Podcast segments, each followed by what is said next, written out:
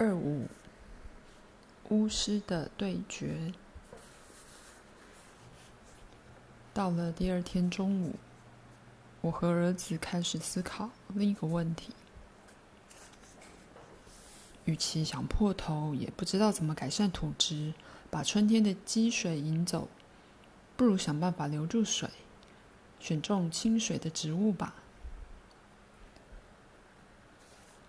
这个办法结果差强人意，也没有好的菜园。此时，阿纳斯塔夏牵着女儿走了过来。小纳斯千卡大概觉得我和瓦洛加在玩游戏，于是立刻坐在我们旁边，专心的看着眼前的模型。我们之前已经挖好一个小坑，当做池塘。池塘边缘堆起沙子。当做粘土，因为那块土地本来就有粘土。为了不要坐着和木头一样，我拿起树枝挖深土地的边界，然后把树枝丢到一旁，看着眼前的沙子模型。纳斯千卡四肢并用的爬向模型，坐在边界旁，不知为何若有所思的摸着鼻子。接着突然。他用肥嘟嘟的小手把沙子推到边界上，做成小土丘，动作缓慢而谨慎。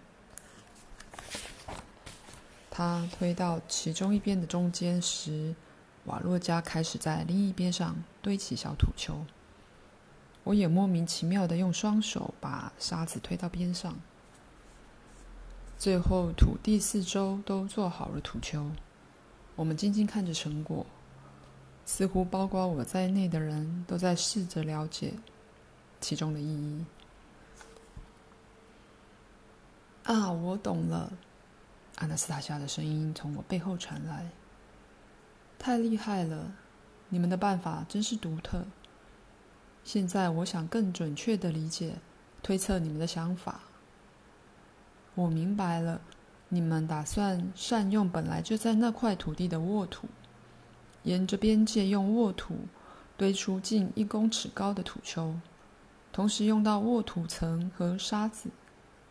真棒！你们把沃土层变厚了。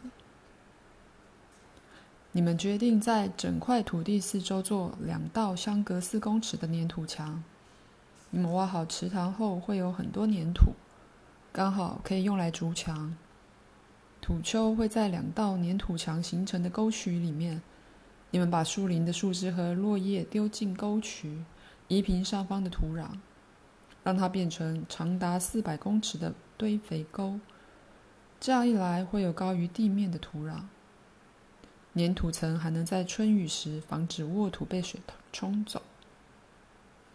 高畦的土壤在春天升温比较快，可以提早两个星期种许多植物。由此看来，你们知道在地上挖洞。这种制作堆肥的方法比较没用，因为水会长时间在表面滞留，洞里的积水因为粘土而无法排掉。栽种果树的话，树根可能会被泡烂。第一年就能在土丘上种玉米、向日葵，并在外侧种花。同年秋天前，土地四周不仅会被土丘环绕。更是被土丘上两公尺高的绿色围篱环绕。快秋天时，你们再用土把围篱埋起来。隔年春天，土丘就会变得更肥沃。等到土壤坚固后，就可以种植果树、蔬菜和花。一段时间后，粘土墙可能会因为湿气而塌陷，但这也没有关系。塌陷的粘土。仍能撑住沃土层，植物的根也会防止粘土墙继续塌陷。你们在池塘旁做边长半公尺的正方形土堆，要做什么呢？哦，别告诉我，我知道答案。你们要把树林搬来的沃土堆在那里种果树，然后在果树四四周种蔬菜和花。很棒，你们找到一个既简单又有创意的办法。在必要的位置将沃土层提高至离地零点五公尺。这种土丘对树根而言比较温暖适宜。生长的树木接着发挥自己的作用，每年秋天落下叶子，叶子腐烂后让沃土层增厚。这样很好，你们像按了按钮般启动自我滋养的生态机制。我知道阿纳斯塔夏是在讲他发现的办法，但假装好像是我们发现的，他只是解读出来而已。我一点也没有觉得受辱，反而很开心他找到了办法。这个办法简单又美好，不会花太多钱。但瓦洛加一点也不高兴，他低着头，目不转睛地盯着家园模型。当我了解他的灵魂正经历些什么时，我的心感到很沉重。他在我面前变得难为情，因为他才向我保证会找到办法。他也因为没有完成阿纳斯塔夏交代的任务而感到羞愧。在这一天半中，我和儿子。因为一起思考计划而变得亲近，我也不再为了他的固执生气了。我看到瓦洛加想方设法改善土质，所以为他感到难过，甚至不再听阿纳斯塔夏讲话。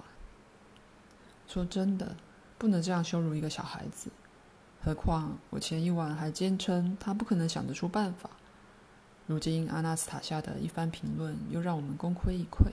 他不该这样的，还是说，我觉得阿纳斯塔夏是故意捉弄儿子，要让他绞尽脑汁和加速思考。你们模型中央的这个方形是什么？阿纳斯塔夏问。这是房子，我回答。我和瓦洛加决定把房子盖在家园中央，周围是不同的农舍。我们在大门和房子之间铺路，路的两旁种花。我相信阿纳斯塔夏会赞扬这样的决定，所以才说我和瓦洛加。但实际上是我决定把房子盖在家园中央的。我想尽我所能支持儿子，结果却适得其反。你们房子的门口在哪儿？阿纳斯塔夏问。当然是正对车道啊，车子可以一路开到门前，并且停车。下车后，直接走上阳台，阳台摆张桌子，可以和朋友喝茶赏花。还有赏车道，阿纳斯塔夏语气有点挖苦地说：“对，我回答，如果车道铺漂亮石板的话。”那房子后面有什么？房子后面有池塘、花园和一些菜园，所以花园会在后院。你和朋友在阳台喝茶赏花，而后院的一切无法得到你们的关注。弗拉德米尔，你知道所有动植物都需要人类的关注，没有的话就无法彻底实践自己的命使命。植物知道人类最需要什么能量后，可以将必要的能量给他们。但如果你和植物的互动有限，他们怎么知道你需要什么能量？弗拉德米尔，你知道与植物世界互动的目的是什么吗？我知道，我回答，试图掩饰内心因为没有选好房子地点的失落感。半公顷的土地，包括花园在内。的确都在后院。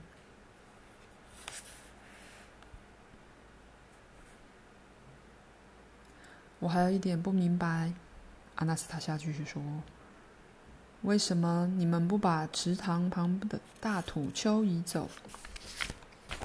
这让空间变得很重。”听完这番话后，瓦洛加再也按捺不住。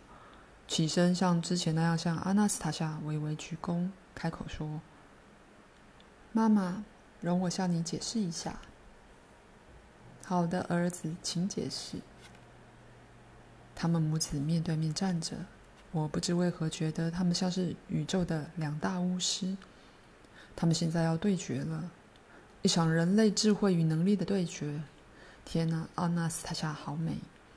这位与我最亲近的女人拥有如此神秘又不平凡的能力和思想，我一辈子都达不到她的境界，两辈子也无法。儿子的五官长得有点像阿纳斯塔夏，看起来也很俊俏标致，只是有点莽撞或过于自信。为什么他要参与这场对决？他才在我面前说过，他的能力不如阿纳斯塔夏。或许他真的果断又信心满满，但还是莽撞了些。话虽如此，我仍全心全意支持瓦洛加，希望他在这种形势不明的比赛中胜利。比赛开始了。那不只是土丘，妈妈，瓦洛加开口。那到底是什么？阿纳斯塔夏面带微笑，语气有点挖苦的问。嗯，该怎么说呢？瓦洛加拉长语调，慢慢回答，看得出来在为土丘找合理的解释。他忽然开口：“那是澡堂，妈妈。”儿子这突如其来的荒谬解释让我不禁抖了一下，但仍不由自主地认同他说的话：“是的，就是一般现代的澡堂。”家园非常重要的设施，没有澡堂要怎么洗澡、做真区浴呢？我尽我所能的拖延时间，好让瓦洛加摆脱僵局，思考如何解释。他大可说这个小山是冬天用来滑雪的。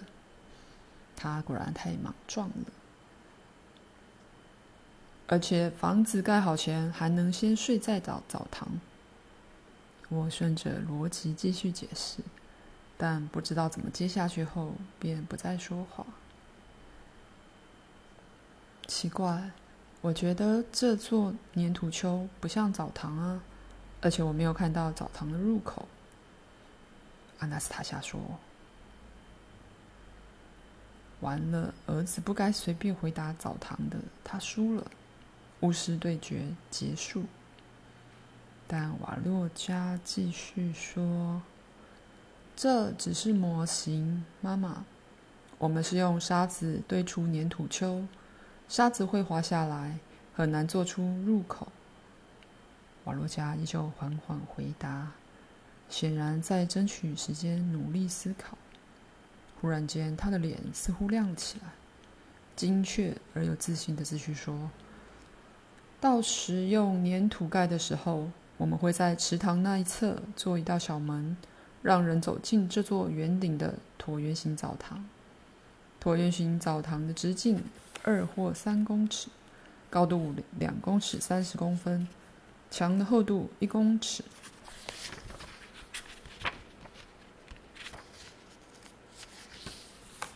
墙内有几个排出蒸汽和热气的通道。这些通道会汇聚成一个可用塞子塞住的大通道。椭圆形澡堂内部最外围可以摆石块，中间则是点火的地方。澡堂的墙壁内侧会变热，你可以在池塘边欣赏火。如果不想欣赏，可以把门关上。内墙温度变高，火熄灭后，人就可以进去澡堂。让暖气从四面八方把身子弄暖，粘土还会释放对人体有益且健康的热能。对，这对人体非常有益。阿纳斯塔夏现在露出深绿的表情，尤其是如果把泡草药的容器放在里面的话。宇宙中没有与这种澡堂有关的资讯，你们无从取得。这表示你们为宇宙添增了这种资讯。现在你们，我看着模型的小丘，想象这间澡堂和周围的花圃、玫瑰和漂亮的池畔，光用想的就有一种美好的暖流流遍我的全身。